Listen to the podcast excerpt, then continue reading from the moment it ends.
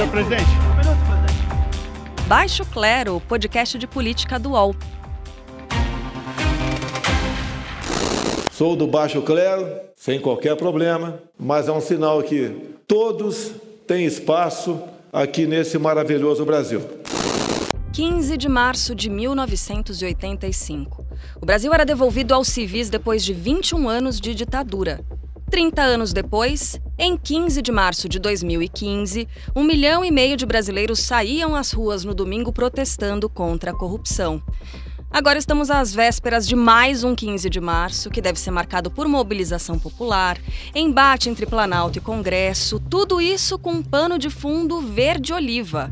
Como será que essa data vai ser narrada no futuro, nos livros de história? Ou melhor, será que 15 de março de 2020 será de fato lembrado no futuro? É desse jeito com um olho no futuro e o outro no passado, que damos início à nova temporada do Baixo Clero, o podcast de política do UOL.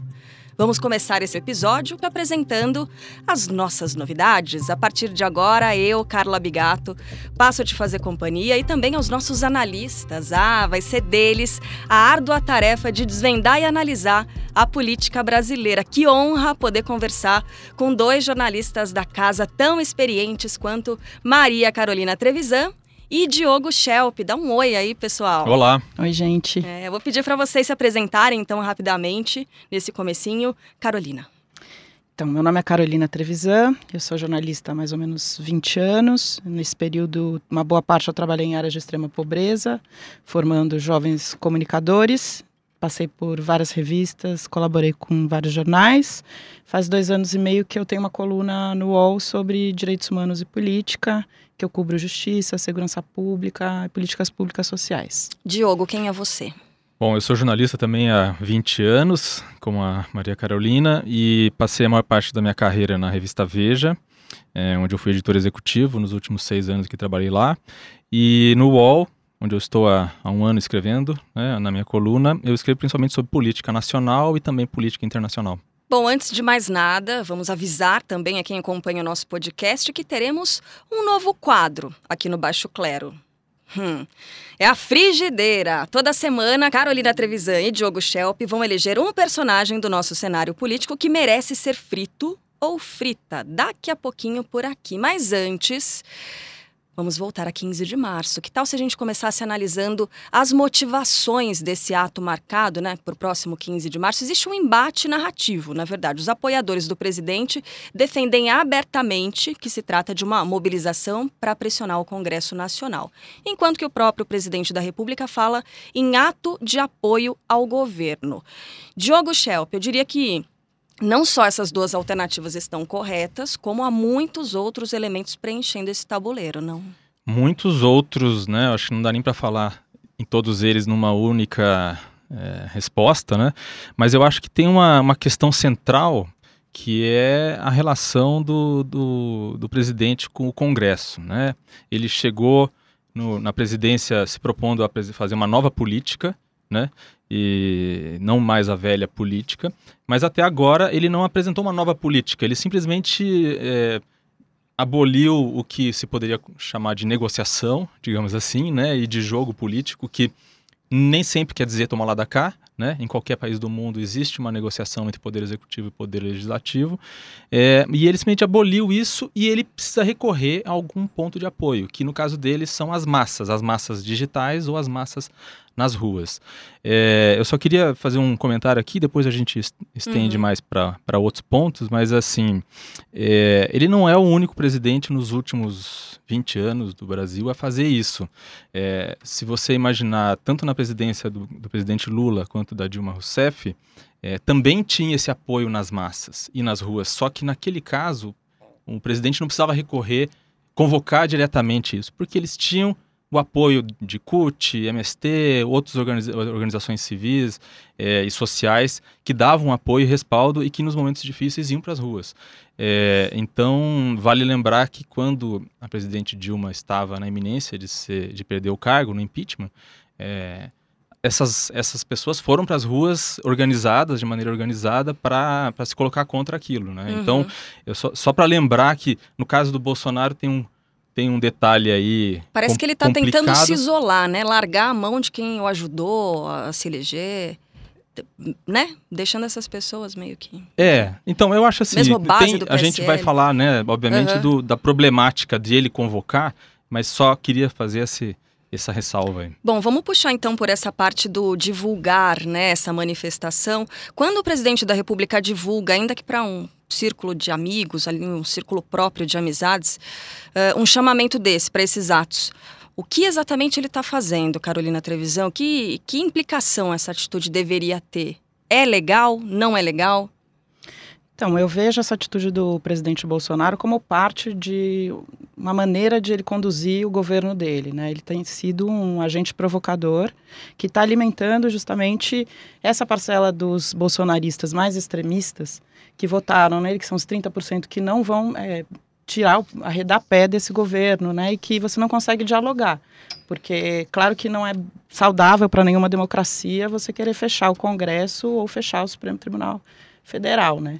Então ele está acenando para essas massas, assim. Mas é, tem uma coisa interessante que eu andei lendo na coluna da professora Maria Hermínia Tavares de Almeida, que é uma cientista política, é que esse problema com o Congresso que ele fala e que o general Heleno colocou também, de que o Congresso não queria, está fazendo chantagem, não está querendo passar é, o veto o orçamento, enfim, é, ela diz que tem uma pesquisa que mostra que não é bem assim que o centro-direita está apoiando o governo. Então, que na verdade é uma questão de uma articulação melhor mesmo do governo com o Congresso, né? Que ele não tem feito isso, ele tem provocado o tempo inteiro, mas não tem dialogado. E Uhum. esse é um, um modo de operar do governo Bolsonaro. É evidente que para o Congresso não interessa ser atacado. Quando você fala Congresso como um todo, né? apesar de ter muita gente dentro do Congresso que está alimentando esses protestos do dia 15.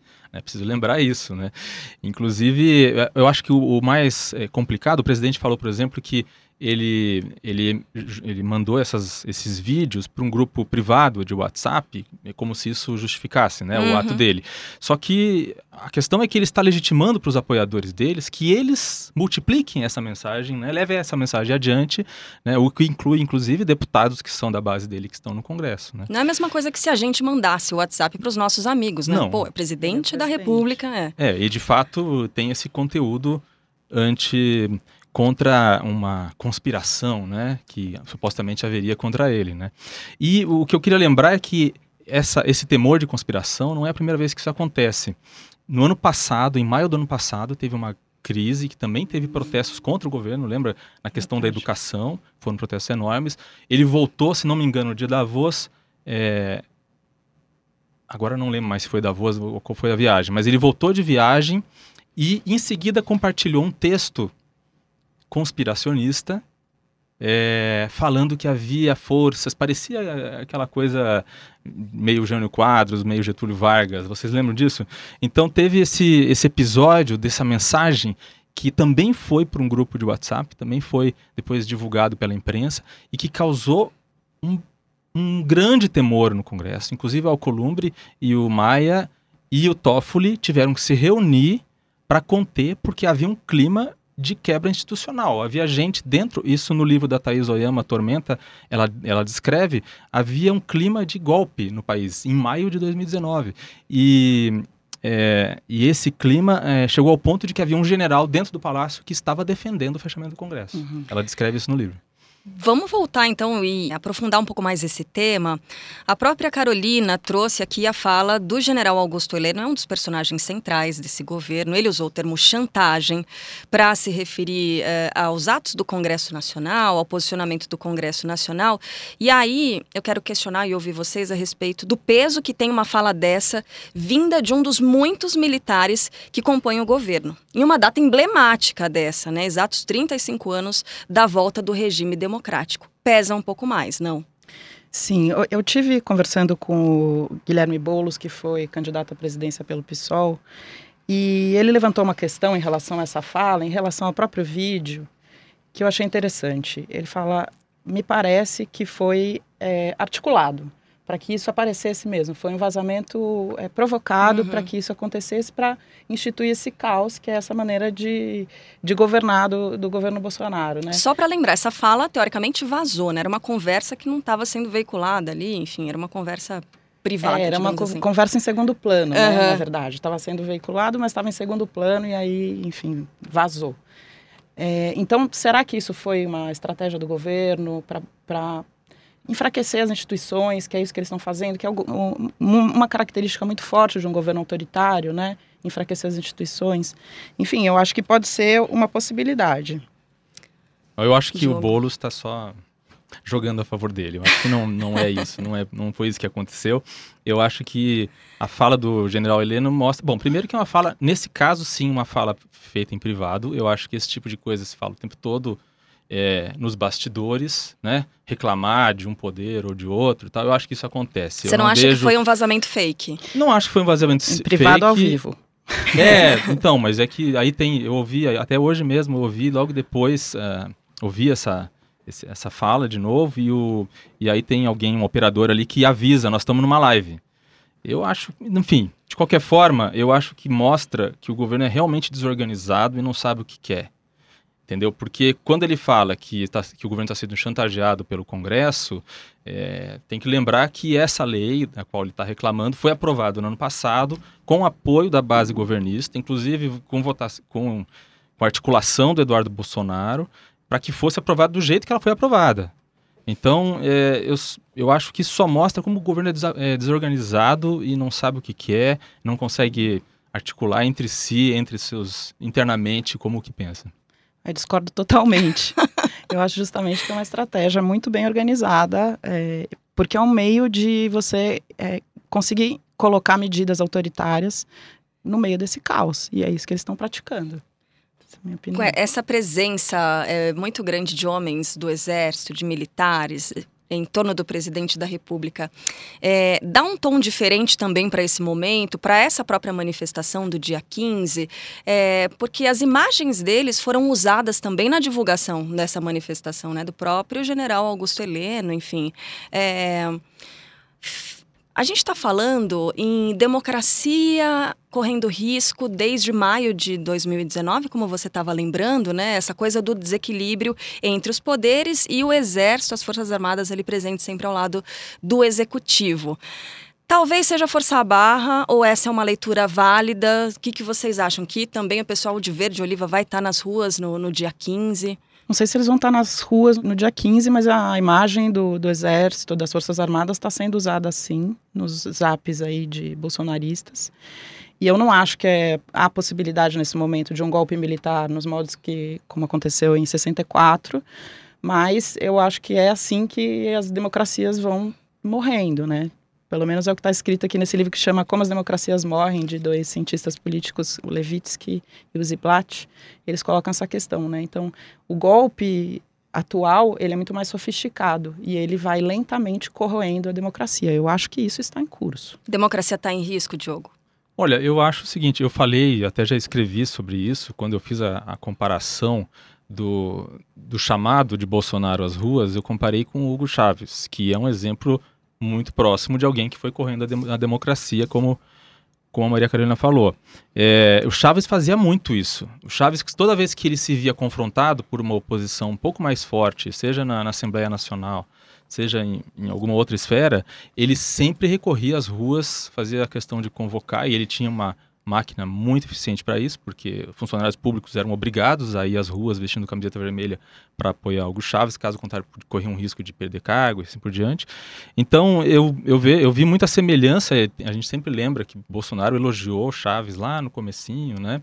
E, e não foi o único político de direita a fazê-lo, a, a Marine Le Pen, uma vez numa entrevista, também elogiou Chaves porque via no Chaves alguns elementos que ela gostava, o nacionalismo, por exemplo, o anti-americanismo e assim por diante. Então, é só para lembrar que essa ten- tentação autoritária e os métodos para se chegar a um, a um controle maior do poder é, executivo sobre os outros poderes, ou seja, criando esse desequilíbrio, é, existe, enfim, em todas as, todos os extremos políticos, né? Hum. Bom, lembrando aqui, o Diogo trouxe, puxou da memória as manifestações pró-Dilma Rousseff naquele período anterior ao impeachment. Quando tinha manifestação pró-Dilma, havia uma espécie de contra-manifestação. Né, o pessoal ia para a rua pedindo a saída da Dilma. Agora tem manifestação no dia 15 de março. Vai ter contra-manifestação também, Carolina? Vai, né? Tá marcada? Tem uma grande mobilização marcada para o dia 18 de março, que o dia 15 vai dar a temperatura disso, e o dia 18 vai ser uma reação é, ao dia 15, segundo me explicou também o Guilherme Boulos, que também é um dos líderes do movimento MS, MTST, né? Uhum.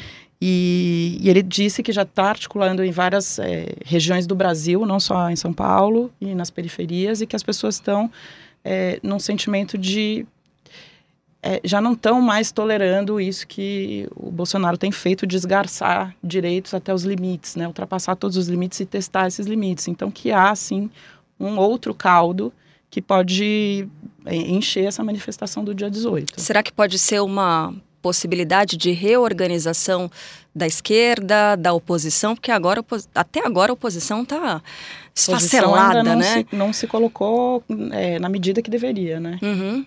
Pode ser uma possibilidade? O que, que você enxerga, Diogo? Eu, eu não vejo isso como uma, como uma salvação para a oposição, não.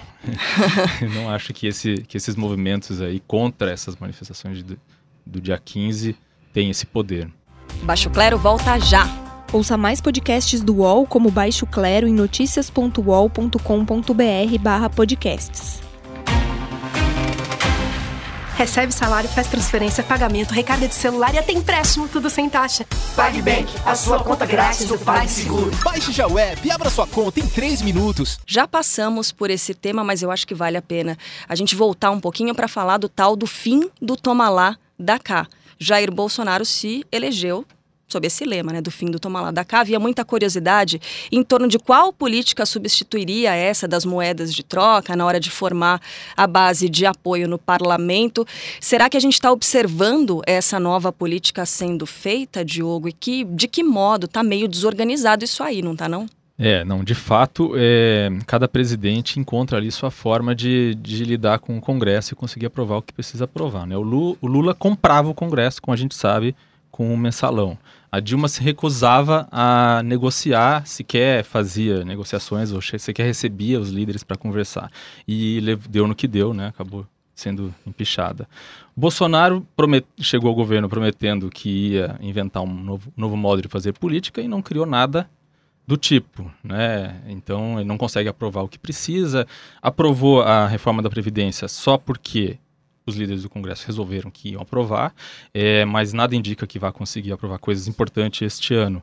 Então, e é... a liberação de emendas parlamentares não parou, né? É um negócio que está desenfreado. não resolveu, exatamente. Uhum. Então, eu acho que, de fato, ele não, não criou nada novo, ao contrário, está implodindo o, o que havia, né? Uhum.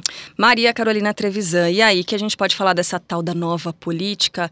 E será que a gente não pode classificar isso sim como chantagem, né? Por meio dessa manipulação de parte da opinião pública, chamar o pessoal para a rua para pressionar o Congresso? É uma espécie de chantagem também?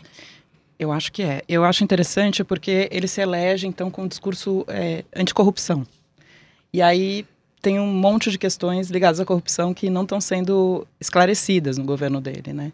Então ele vai mudando de opinião conforme a necessidade que ele tem.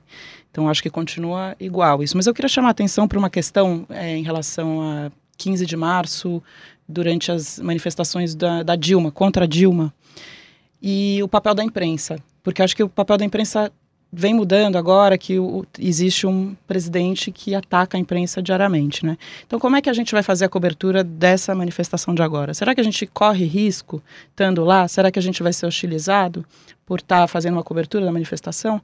Na época do impeachment da Dilma, o que parecia é que era uma manifestação contra a corrupção do PT e por isso a favor do impeachment da Dilma. Mas se você fosse no chão, em vez de, de captar imagens de cima das, das grandes massas e tal, fosse no chão, discutir com as pessoas qual era a pauta que estava sendo discutida ali, você via que ela era uma questão de ódio contra o PT. Não necessariamente de, de políticas, demanda por políticas. E eu acho que essa manifestação também vai ter uma característica ligada ao ódio, ao irracional, e não a demandas de políticas públicas, que é o que deveria ser, né, na verdade. Então, eu estou bem curiosa para saber como é que vai ser, já que a gente foi tão hostilizado pelo próprio presidente e legitima também é, a violência contra jornalistas, especialmente jornalistas mulheres, né? É, essa coisa do ódio aos jornalistas. Eu me lembro que em 2015 eu cobri essas manifestações. Eu estava do alto de um prédio, na verdade. Uma cena me marcou demais, que foi Caco Barcelos, jornalista premiadíssimo, dispensa apresentações. Foi hostilizado, foi cercado por manifestantes e ele acabou encurralado e teve que sair meio que fugido da manifestação ou ele apanharia. Então é algo para ser, assim, é, para a gente prestar muita atenção, para saber o que vai acontecer. Será que essa nova emissora de TV vai ser tratada dessa forma? Dia 15 de março tem estreia também da CNN no Brasil. E aí, o presidente da República andou elogiando, né, essa emissora de TV, uma emissora mundial, enfim, a importância que ela tem, ok. Mas ele não faz isso para todas as emissoras de TV do Brasil, né? Acho que o Bolsonaro ele copia muito o Trump, né? Então, o Trump tem a Fox News que é para ele a emissora porta-voz e ele xinga todas as outras. Aqui no Brasil tem algumas diferenças, tem algumas é, emissoras que ele privilegia não por acaso são também clientes do secretário de comunicação dele, Fábio Van Garten. E agora tem a estreia da CNN nesse dia 15, que também é o dia das manifestações.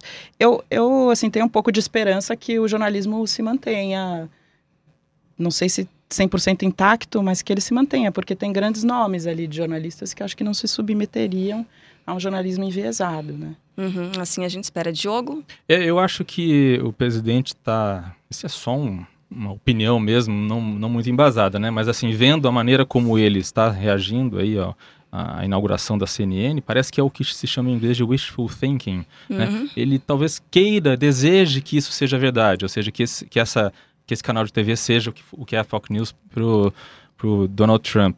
É, mas eu suspeito que na primeira crítica, no primeiro momento em que vier alguma coisa que não o agrade, ele já vai considerar aquilo parte da extrema imprensa, como ele costuma dizer. Gente, extrema imprensa, de onde é que veio isso? Né? Quem foi que criou essa expressão? Que que...